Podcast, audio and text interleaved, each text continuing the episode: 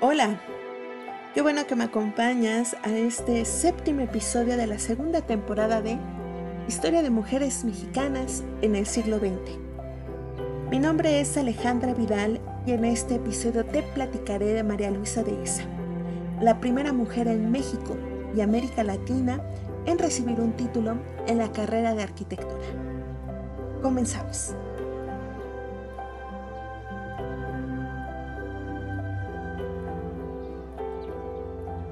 María Luisa de Esa y Gómez Farías nació el 30 de junio de 1912 en Jalapa, Veracruz. Siendo la mayor de cuatro hermanos, fue alentada a adoptar toda clase de responsabilidades. A los 12 años comenzó a mostrar su talento para las matemáticas y tiempo después manifestó un amor por el arte.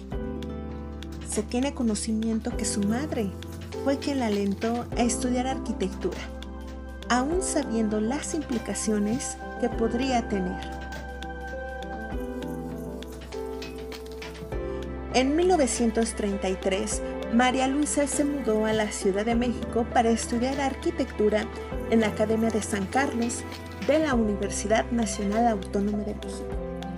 Se sabe que de las 113 personas que conformaban su generación, solo 5 eran mujeres razón que la llevó a enfrentar discriminación y exclusión, no solo de compañeros, también de los profesores que consideraban que la arquitectura era una profesión solo para varones.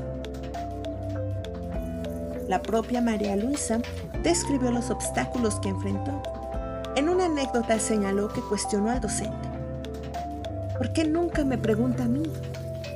Quien le respondió, ¿a usted solo le puedo preguntar sobre cómo hacer una sopa de fideos. María Luisa de Esa fue la primera mujer en titularse en arquitectura. Esto en el año de 1939 con su tesis Cuartel de Artillería Tipo, por la que recibió la mención honorífica. Con tal proyecto conquistó uno de los santuarios masculinos, el ejército, partiendo desde un problema social el alto índice de criminalidad entre los hijos de soldados que carecían de una vivienda adecuada que compartir con sus padres, que permanecían acuartelados en barracas. María Luisa propuso la construcción de un cuartel con viviendas familiares.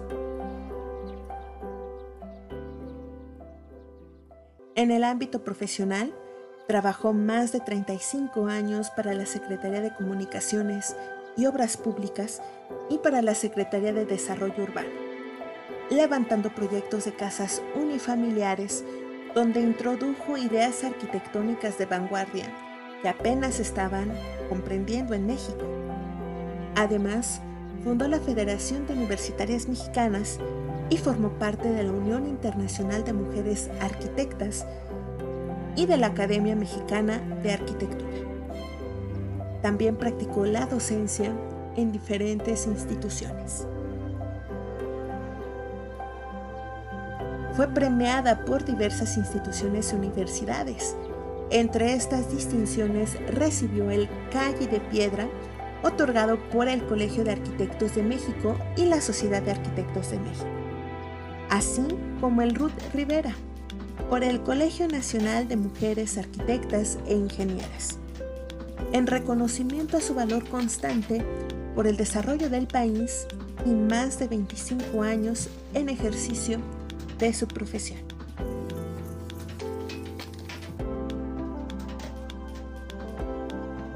En Jalapa, Veracruz, María Luisa de Esa fue nombrada ciudadana distinguida por ser la primera mujer en titularse de arquitectura en América Latina y por sus más de 50 años de desempeño profesional.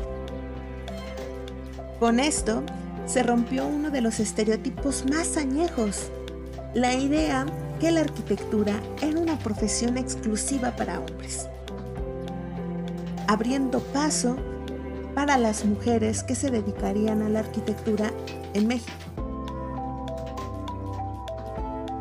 María Luisa Dehesa falleció el 11 de marzo de 2009. Te recomiendo que conozcas más sobre la vida y trabajo de María Luisa Dehesa en una serie de enlaces que te compartiré en las notas del episodio.